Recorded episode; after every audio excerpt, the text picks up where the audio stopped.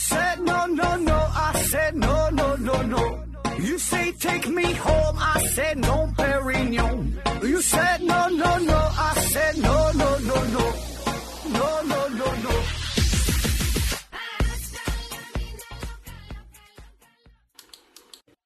拼命探索，不计后果。欢迎您收听思考盒子。各位中奖的朋友们，大家呢不要着急。我昨天呢又给东子打电话了，跟他联系了一下，让他尽快发货。嗯、咱有句话嘛，叫好饭不怕晚。这个好书啊，慢慢看，大家呢敬请期待。这期呢，呃，还有抽奖送出的活动，希望大家呢能够继续支持我们，继续踊踊跃的参与。那如果不知道具体的参与方式，可以看一下手机下方的呃节目简介，呃也也可以听听之前这两期的节目，呃我就不再啰嗦了。这个图书啊由京东书城提供，免费免费的送货上门。咱们今天呢还是继续这个不懂就别瞎说系列。今天呢我们聊聊尼采的一句话，叫“上帝已死”。这句话呀，呃，我们可能不经常去说，但是呢，咱们经常会听到，就有一些媒体啊，有一些专栏的节目，呃，都经常喜欢用这个作为标题“上帝已死”。呃，感觉呀，这么一说就是很厉害的样子哈，很上档次，把这个上帝都给弄死了。其实呢，多数情况之下呢，是歪曲了尼采的意思，起码是有很大的误解的成分。所以呢，我觉得有必要啊，把这句话拿出来单独做一期说一说。而且在咱们现在这个比较浮躁的社会，在这种极度缺乏信仰的这个大环境之下吧，那通过这句话呢，也可以给我们带来很多富有启发性的地方。那咱还是事先声明一下啊，这个哲学这个话题本身就很难，呃，也有很多东西啊是没有定论的，就存在着很多的争议的地方。其次呢，我本人这个水平也有限，因为是一个泌尿外科的大夫，跟这个哲学这个跨界比较大，也没正经看过什么哲学巨著啊。呃，基本就是在网上随便找了几个帖子，就是随便看一看，然后呢就整了一期节目。所以咱这个节目当中这个内容必然是漏洞百出了，咱就是听个热闹，听个乐呵就完事儿了。那当然了，如果有人就想帮咱这节目就挑挑毛病，那指出咱们的不足，这个我也是十分感谢。你听了节目之后，你自己看一遍什么《偶像的黄昏》呐，看看这个查拉图斯特拉如是说啊，然后对照着咱们这个节目哈，指出我的错误，那我是十分的高兴，因为这个事儿无论是对于你呀，还是对于我来说，都是一个好事儿。咱们是共同努力，一一起进步呗。嗯，关于尼采这个人儿哈，这个咱之前聊过几次，比如最开始的时候，咱做这个十大著名光棍系列里边就有尼采。后来呢，有一个哲学的七种武器，咱也说了，有这个尼采的锤子，也是专门介绍过他的故事。尼采这个人啊，他是出生于一八四四年的十月十五号，是出生于一个信仰上帝的家族。他的祖父呢是一个非常虔诚的呃基督徒，他的父亲呢还是一位牧师。那他出生的这一天，这个十月十五号，这个正好是呃普鲁士国王连四世的生生辰这一天哈，这生日是同一天。所以呢，这个尼采的父亲他还是宫廷的教师，就深得国王的信任。他父亲呢就请求国王把这个名字哈，就威廉这俩字呢赐给自己的名字，所以这个尼采的全名就叫呃弗里德里希·威廉·尼采，这是这么回事儿。那你看这个跟咱们不一样哈，咱们古代是讲究避讳帝王的名字，就是你皇上要是叫乾隆，那你敢给自己儿子起叫张乾隆、王乾隆、李乾隆，这脑袋能给你砍下来。就这个观世音菩萨都不例外哈，这观世音菩萨一看。这个皇上叫李世民，那自己这个世啊就就去掉了，给自己改名叫观音了。这个你就当真的听啊。在这个尼采五岁的时候啊，他的父亲去世了，所以他从小呢是他的妈妈、他的奶奶、他的姑姑给他抚养长大的。嗯，至于在这种女性呃这个家庭哈，这个抚养的环境之下，是不是对他有一定影响哈？这个还不好说。反正他从小就相对比较沉默寡言。嗯，述说简短，在他二十五岁的时候，这尼采啊就已经被聘为瑞士巴塞尔大学的古典语言学教授了。那可以说，这个时候也是他一生最幸福的时刻，因为他现在呢就可以开始过上这种非常舒适、非常优雅的生活了。当教授了，这个吃喝不愁了。但是这种舒适平庸的生活对于尼采来说是完全不可接受的。然后呢，他就开始作呀，他就辞去了教授的职务，呃，开始漫长的流浪生活。那也是在后来这种流浪的生涯这种过程当中，哈，他呢也是写出了一大堆哲学的著作。那在他众多的哲学思想当中呢，有一个非常重要的理念，就是他的超人哲学。他这个超人呢，和咱们电影里看到的超人呢，嗯，不太一样。不是说把这个红内裤啊穿在裤子外边这这这这种超人哈。他说的这种超人呢，是一种超人的精神，就是我们每个人呐都可以成为自己的超人。呃，更加侧重于就是你得超越自我哈，所以叫超人，就是你得表现自我，超越自我，拒绝平庸，这个是他一生所追求的一个态度。他喊出的这个“上帝已死”这个口号啊，其实呢也是这种超人哲学呃一脉相承下来的。因为在此之前呢，这个上帝就是我们人类的真理，也是人类所有活动的道德准绳，他是我们所有的活动的一个规范、一个价值的创造者，也是约束者，也是我们人类的管理者。但是这尼采呢，就逐渐发觉了，我们这个幻想当中的上帝啊，是不能真正拯救我们的。这个上帝已经。无法成为人类社会道德的标准和这个终极的一个目的。那么，在这种混乱的迷茫当中，只有人类自己呢，才是自己的最大的希望。就是我们不能束缚于上帝，而是呢，呃，要靠自己的坚强的意志去战胜一切，最终呢，才能找到真正的自己。所以，从这层意思上来说呀，这个与其说尼采是杀死了上帝，倒不如说是这个尼采呢，发现上帝早已死于全人类每个人的心目当中。那只是呢，没有人愿意，也没有人敢于去主动说出这个事儿。这个尼采呢，就是，呃，相当于是指出皇帝新装的那个小孩一样，就是把这个事儿啊给你点破了。那当然，很多人他也不愿意承认上帝已死这个事儿。一方面呢，呃，这个原因呢，就是说不想让自己从一个迷惘走向另一个迷惘。这个上帝啊，就算是已经死了，起码上帝的精神还在，就还有他的影子，这样呢还可以让自己苟延苟延残喘的活在上帝的阴影之下。那如果你真的把这个事儿给挑明了吧，那自己就感觉一点希望都没有了，就不知道自己该往哪地方走了。那这就有点类似于呃斯德哥尔摩情节哈，就一方面呢受困于上帝的牢笼，另一方面呢又不想离开这个牢笼。那换句话说，就我们已经被自己的祖先制造出来的这个精神信仰折磨的无所适从。不知道该咋地好了，所以这个尼采呀就告诉大家了：我们每个人呢都要做自己的超人嘛，而不是说的完全要依托于上帝。这呢就是他的这个超人哲学的意义哈。你你就当真的听。尼采呀，他高喊着“上帝已死”。嗯，我们感觉哈，他之前介绍了说他是出生于一个基督教的家庭嘛，他的祖父、他的父亲哈都是非常虔诚的基督教徒，还是牧师。那么。他居然能喊出这句话，这不是反对宗教吗？其实啊，这个还真不是完全的反对宗教。嗯，不是说尼采非得和宗教和上帝想对着干。呃，我个人感觉吧，他是这个想做的呢，就是给我们人类带来一些启示。就是尼采想要批判的，并不是我们呃信仰的这个上帝哈，而更多的呢是一种道德上的上帝。呃，就相当于。一个是宗教里的上帝，一个是哲学里的上帝，呃，这俩呢其实是有很大差别的。那就我最简单的说吧，这个哲学里的上帝，这是靠我们思辨存在的，而这个呃教徒心中的这个上帝呢，是纯纯的靠着信仰存在的。当然了，对于这个上帝的存在这本身这个定义啊，这又是一个十分巨大的话题。呃，另一方面，这个。这个问题哈，就是这种差别吧，在咱们今天节目当中呢，不会有特别大的影响，所以咱就不必在意那些细节了。咱就继续说哈，那为什么说这尼采他并不是想真正要反对宗教？因为尼采本人本身这个人哈，他也是一个唯心主义的代表，他信仰的呢可以说是叫唯意志论。那从某种意义上来说呢，也可以把这种信仰呢当做一种宗教。尼采真正要做的，我就说嘛，他是要拯救全人类，就是用自己。强大的这个意志取代上帝的这个位置，那为什么要取代呢？哈，这个上帝啊，或者说是神嘛，就是各种神哈，不管什么神，他们呢在远古时代，呃，这个神哈，这些是我们祖先创造出的一个最伟大的一个发明了，也是我们祖先留给我们现代人一个最重要的一个礼物。因为你想想，在那个生生存为第一要务的时代，就是每个人都会面对着死亡。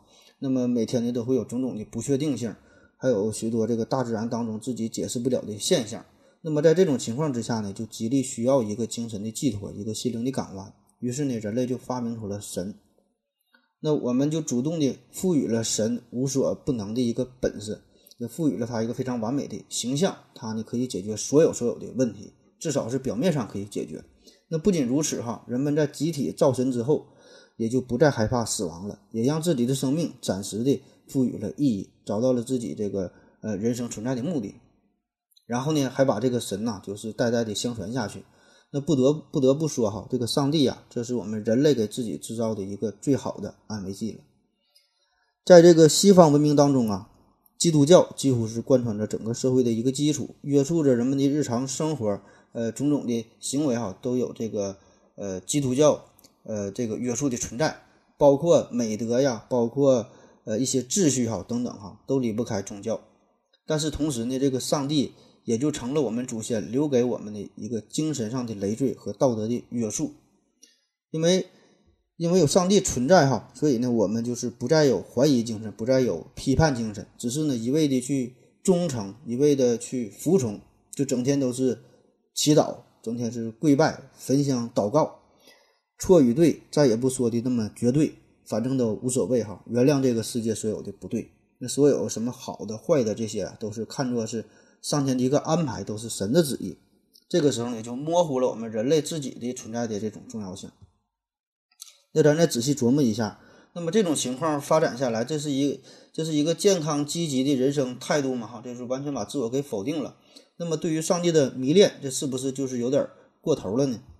这呢，也是当时尼采所要考虑的一个重要的问题。我要跟正南去尿尿，你要不要一起去啊？我也要去。哎，风姐，我要跟正南、阿呆一起去尿尿，你要不要一起去啊？好了，喝了口水回来，咱们继续聊。那这里呢有一个并不严谨的类比，想一想哈，在这个原始社会当中啊，那些所谓的艺术，比如说有什么绘画啊，有陶瓷啊，那这些东西咱们都出土过、挖掘过，我们也看到过。这些东西呢，以我们现代人的眼光来看呢，一定是十分的落后，非常的简陋。虽然呢，也有很多人去研究它，但是呢，对于我们现代人来说呢，这些并没有什么实际的意义哈，早就早就这个呃过时了，落后了。那这些东西呢，顶多是只能起到一个过渡性的作用。那过渡之后呢，我们就完全将它抛弃掉。可是有一样东西，我们呢非但没有抛弃，反而呢是一代一代的非常完美的流传下来，并且呢得到了发扬光大。这个呢就是神，还有神的传说。这个神呐，就像是一根又长又结实的绳索一样，连接着过去与现在，连接着现实与虚幻，也把文明社会中我们每一个人都紧紧地拴在了一起。没有人呢能够挣脱这个上帝的绳索。那每个人的心中呢，都埋藏着关于上帝的故事，关于上帝的文化积淀。这根绳索呢，也是绑得越来越紧。然后尼采就说了：“我想把这个绳子给解开，因为在尼采的眼中，上帝呀，就和远古时代那些绘画啊、那些陶器一样。”都是破败不堪的，早就应该被淘汰的。那按照我的理解啊，这个上帝从上帝的诞生到这个尼采出现这段时间，这个上帝他老人家呢，已经是非常完美的完成了他的任务，就是在曾经那个非常苦难、非常蒙昧的时代，也是立下了汗马功劳。可是呢，由于这个历史的惯性吧，这个上帝完成任务之后，并没有转身的离开，相反呢，他是深深地走入了每个人的心中。呃，可能说的这个有点。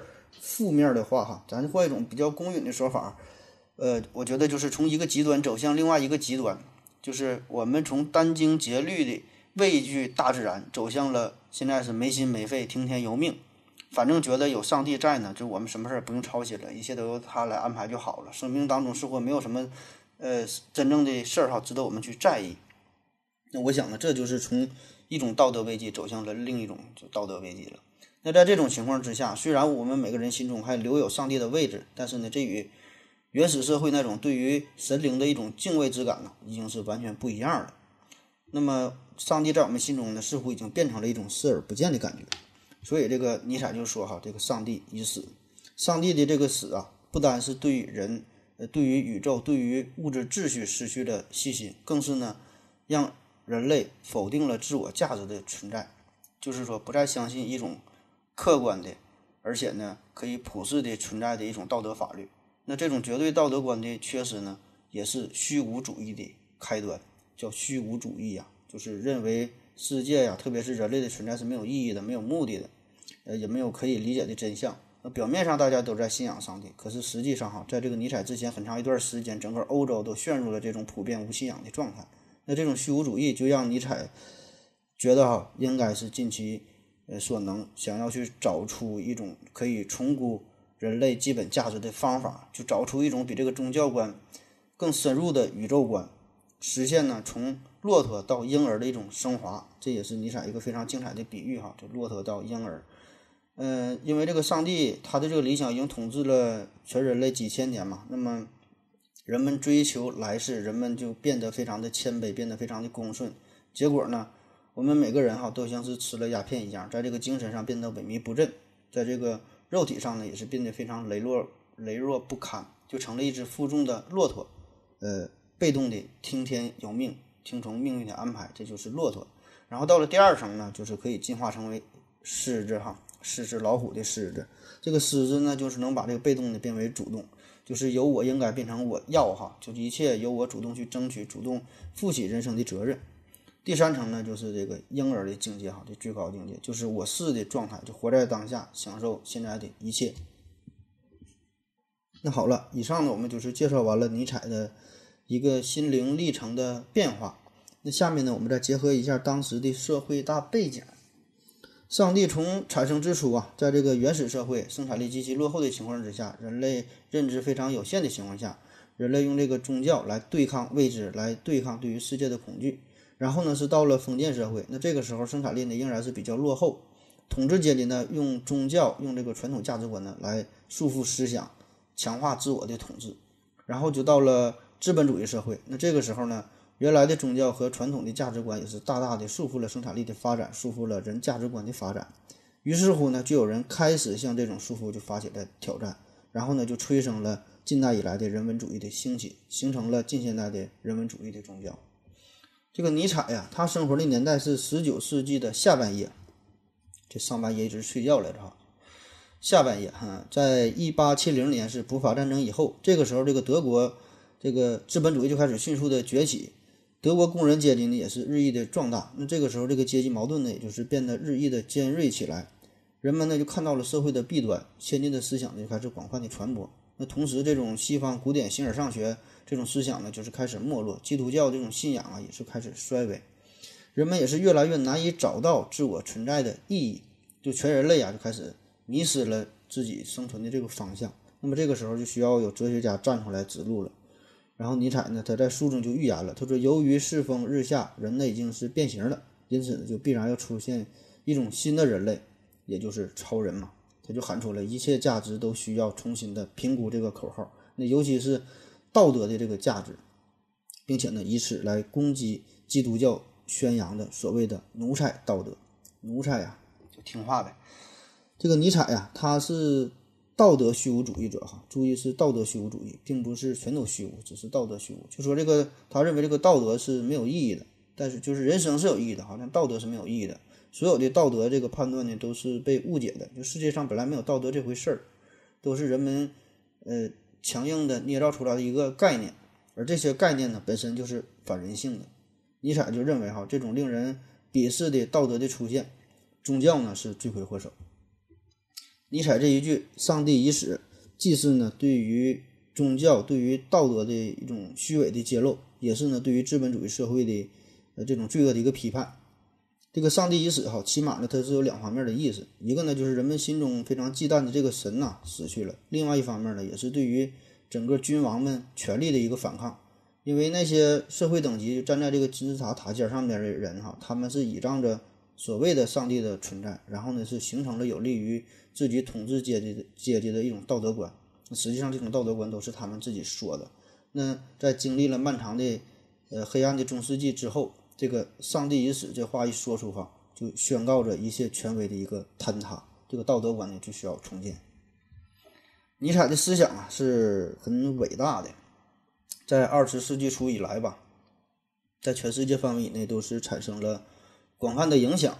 那么，对那些因为不满现实而想要探求新路的知识分子来说呢，也是起到了非常积极的作用。那同时呢，一些这个反动势力啊，也把尼采的这个思想呢当成自我的思想的基础哈。这里边最典型的代表就是希特勒呀，希特勒他是尼采的脑残粉儿。这个德国的纳粹分子呢，也是把尼采的思想奉为自己的圭臬。这个希特勒在墨索里尼过生日的时候呢，还送他一本呃尼采全集哈，让他好好看看学习学习。而且确实，单纯咱从这个意志力和这个执行力这个角度来说吧，希特勒确实是把尼采的这种精神哈，就学学到了精髓，学得很到位。其实啊，对于上帝已死这个宣判来说啊，是一个极度危险的事儿。确实，在上帝死后，人们可以获得更大的自由，找到自我，但是同时呢，也意味着没有了权威的一个保障。那当一个人失去了上帝之后，他更担心的一个事儿就是，他知道他的同类。也失去了上帝，所以他会觉得他的同类呢也没有了约束。那么失去约束的他的这个同类会不会作恶呢？这是每个人都要担心的问题。曾经的上帝的原则、末日的审判这些威慑呀，是对强者的一个限制，也是呢对弱者的一个保护。这是上帝存在的意义所在。那虽然上帝也曾经充当过强者欺压弱者的一个工具，但是在更大的程度上来说呢，这个上帝。还是遏制着魔鬼的胡作非为的一个保障。那么现在这一切都没有了哈，这一切都结束了，新的开始就都都需要我们人类自己了。我要跟正南去尿尿，你要不要一起去啊？我也要去。哎，风姐，我要跟正南、阿呆一起去尿尿，你要不要一起去啊？好了，尿了个尿回来，咱们继续聊。下面呢，我们。呃，对比一下，说一下中国的信仰缺失。我们经常在网上或者是在现实生活当中也会听说这个事儿哈，就说咱们中国人没有信仰，说整个社会啊都存在着严重的信仰危机，说我们唯一的信仰啊就是钱。其实对于以上这些说法吧，我是完全同意的，确实如此啊，可不就是认识钱嘛？那除了钱还有个毛信仰啊？关于中国人的信仰这个话题，这可太大了哈，这个完全不是我能驾驭得了的。但是我可以瞎说呀。其实我觉得我们中国人呢，从来也不缺乏信仰。咱有这个道教，有佛教，嗯，一些少数民族也有自己信的神灵，各个地方也有土地神呐，有灶神呐，有这个送子观音呐、财神爷、月老啊、寿星老。那我们的这个神仙体系当中，大大小小的神加在一起，一点儿也不比西方的什么希腊神话中那些那些神少哈。那我觉得我们的信仰与西方的这个最根本的差异呀。就是功利性，就是西方的这个神呐，它呢是产生于对于生的迷惘，对于死的恐惧。就是当一个人面对生死这两个人生最为重要的这个问题的时候，没法给出一个完美的解释，找不着答案，所以这个时候呢，就需要上帝的介入。那同时呢，这个上帝啊，也是每个人自身行为的一个约束。这个是西方中的这个神的一个重要的意义所在，但是反观在我们中国人心中的神哈，就是我们认为的这个神，其实和这个生和死这个关系好像并不是特别的大，或者说我们并不在意自己的生与死，我们更在意的呢是生与死中间这段过程，就是你活着的活着的这个时候哈，用咱流行的话说就活在当下嘛，就大家呢都想让。现实中的自己过得更好，我们想升官发财找嫩模。那你看咱的这个光这个财神爷那就好几个哈，有文财神，有武财神，这东西南北四面八方好像都有财神。那纵观世界各国各个民族的神仙体系，那这个财神爷这事儿哈，咱也我估计也算是最牛逼的了。那与其说我们是对于神的信仰，倒不如说是对于一种权力、对于财富的信仰，对于权力和财富的迷恋。那信仰神灵，归根到底呢？归根到底还是想要升官发财找嫩模呗。就是你让我考第一，我就给你供奉一个大猪头哈；你让我当宰相了，我就给你重修庙宇，再造金身。那你看这个是多么赤裸裸的一种交易呀！这根本就不是对于神的敬畏之感。纵观历朝历代吧，真正维系中国人精神体系的呢，是依靠着传统的社会文化道德的观念，而这个宗教只能是一种。呃，统治者的一个辅助的工具，或者说是一个不是很重要的工具，就是它呢根本不可能成为约束社会的一个根本的力量。而咱看这个西方社会，这个宗教呢一直都是整个社会的重要的约束力量所在。因为就在我们心中吧，我们觉得这个神哈只是会给我们带来好处，就可以给你没有孩子给你送子啊，没有钱给给你送钱哈。并没有什么约束力，就是我们从来也不怕什么因果报应。虽然说有什么六道轮回，有什么下地狱这事儿哈，但基本都是吓唬小孩子的。就算是有这个轮回哈，我们基本也都会大吼一句：“二十年之后，老子还是一条好汉。”你看这个说法，丝毫没有对于对于神的敬畏之感。就是活着的时候，希望神灵可以给自己带来好处。那至于死了之后，那就是去他妈地了。其实每个宗教啊，经过这么数千年的沉淀，最后呢，都会形成一个呃自己这个非常完美的一个自洽的体系。可是呢，咱们中国人聪明啊，我们就是总能找到一个体系当中一个小 bug 哈，我们总能找出给自己开脱的一个方式，找个理由，就是想让菩萨保佑自己，但是呢，不想受到菩萨的约束。就我们经常说这个遵守规规则哈，那实际上的意思就是让别人遵守规则，自己呢总想游走于这个规则之外，就是自己可以不排队，自己可以找人，可以走后门哈，可以暗箱操作，那别人不行，别人必须得按照规则办事儿，这些呢是咱们所追求的。所以这个这个事儿哈，这种精神如果上升到对于信仰这个神灵来说也是如此。我们可以随便找一些神话故事，这个大神总是能帮助我们哈，但帮助我们也是作弊。就比如说愚公移山哈。还有菩萨救人这些事儿，总是帮助我们做一些好事儿。但是另一方面呢，这些神对于我们人来说，并没有什么束缚力的存在，或者说我们根本不想被束缚，我们我们也不怕被束缚。我们经常说这个下辈子做牛做马也要也要报答你哈。那其实潜台词就是，谁知道有他妈下辈子吗？哈，这辈子过好再说吧哈。至于下辈子做牛做马，谁谁管那回事儿啊？那咱再看这个西方哈，西方这个宗教，咱就说这个圣经。圣经包括旧约和新约，那所谓的约圣圣经哈，这个新约旧约这个约字，那就是神与人的一种约定啊。那约定那就是规矩，那就得是奖赏分明。而在希伯来语中呢，呃，圣经呢是读作塔纳赫哈，这是希伯来语的一个发发音可能稍微差一点，不是特别的准。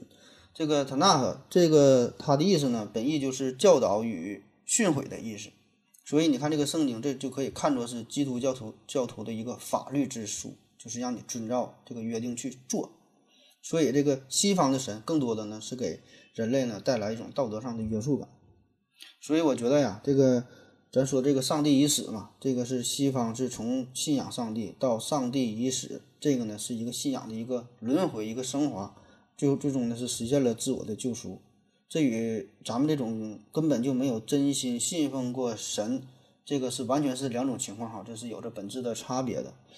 就是在咱们心中根本就没有真正的信仰过上帝或者信仰过某个神，所以更就何谈他的死亡呢？其实我觉得吧，这个有没有信仰这个事儿，在现在来说，反正我觉得不是什么太大的事儿哈。呃，把钱放在第一位呢，也不是什么太大的事儿，也可以说是一个太正常不过的事儿。但是呢，挣钱可以得记住八个字儿：君子爱财，取之有道。最近呢，这个谷歌不说要返回中国大陆嘛，然后百度也是准备好了和他再战一场，而且这个李彦宏也是放出话来说有信心的要再赢一场。我觉得李彦宏说的很对哈，我也觉得这个百度确实会呃再胜一场，这个谷歌不好使，因为谷歌的口号或者说它的经营理念叫做永不作恶呀。永不作恶。那我不知道百度的口号是不是永远都作恶，反正他的所作所为吧，大家是有目共睹的。那你可能会问了，不是说邪不压正吗？那一个作恶的人怎么会被呃不一个做不作恶的人怎么会被作恶的人打败呢？就谷歌怎么战胜不了百度呢？我觉得这个最重要的吧，就是你得有规矩啊，就是规则在这里边起的作用。拳击有拳击的规则，散打有散打的规则。那你想来中国，这个这人民日报上不也写了吗？你就得按中国的规则哈办事儿。那这个百度是在咱中国这是干了这这多少年了哈？你个谷歌虽然在世界领域哈感觉是挺牛逼，但是你对中国互联网的规则可能不太懂。那就算是懂的话，你想来这地方玩也不一定能玩得过咱们。况且说了，这个搜索引擎啊。这个东西在互联网上是一种非常特殊的存在，它不像是杀毒软件啊，或者说是看图软件啊，呃，一个听歌的什么什么视频软件，或者是一款游戏，这完全不一样。这个搜索引擎啊，这就是相当于人的眼睛一样，它可以带你看到你以前所看不到的东西，认识一个全新的世界。所以说，如果上帝想在你的眼前遮住了帘，不让你掀开，不让你看的话，那别说是谷歌来了，你就是谷谷爹、谷爷爷来了，谁来了，等他逼样哈，都干不过百度。百度一定会给你玩的花样百出的。所以这个根本就不是说的一种互联网的自由竞争的事儿了哈，这个背后有一个更大的问题哈，这咱就不能展开说了。所以这个谷歌来到中国吧，我担心的这个挣不挣钱是一回事儿哈，这个作不作恶是另外一回一一回事儿哈。希望他能够继续保持这个不作恶的风格吧，也希望他不要赔的太多。嗯，而且更多时候来到中国了，有的时候你这个。那个想不想作恶，这就不是你自己说的算的了哈。有时候你不作恶，你也不好使。这事儿咱就走着瞧吧。前一阵还有一个电影哈，也挺火，叫《我不是药神》。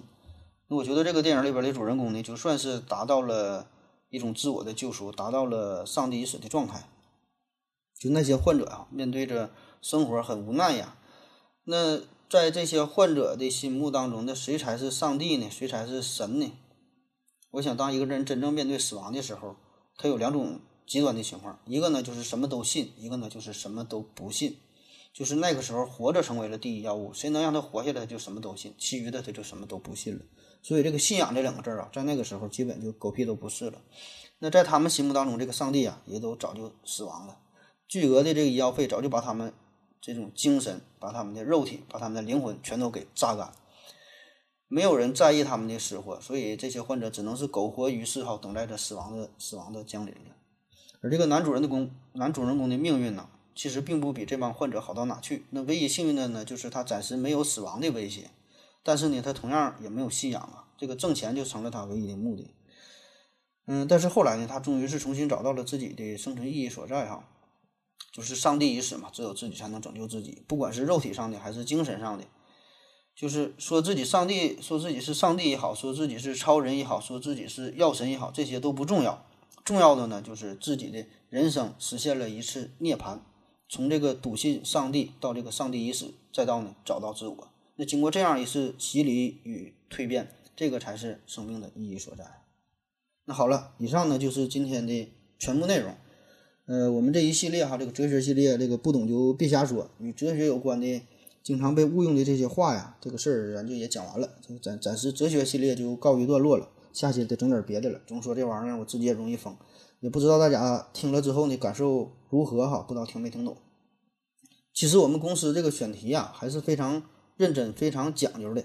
你看，我再给你稍微梳理一下哈，回去你再好好合计合计。你看咱这个系列不是讲了四个口号吗？呃，我思故我在哈，我思故我在，这个呢就是在思考一个人。与他自己的关系，然后呢，第二个呢，说这个他人即地狱这句话呢，就是在思考一个人呐，他和别人的关系。然后还有一个是存在即合理，这个呢，就是在思考一个人与物的关系。那这一期呢，上帝已死，这个就是在思考一个人与神的关系。你想想，这人这一辈子哈，无非就是在。思考这几种关系的，那能把这几个关系，能把这几个事儿给研究明白了，那你这一辈子就没白没白活。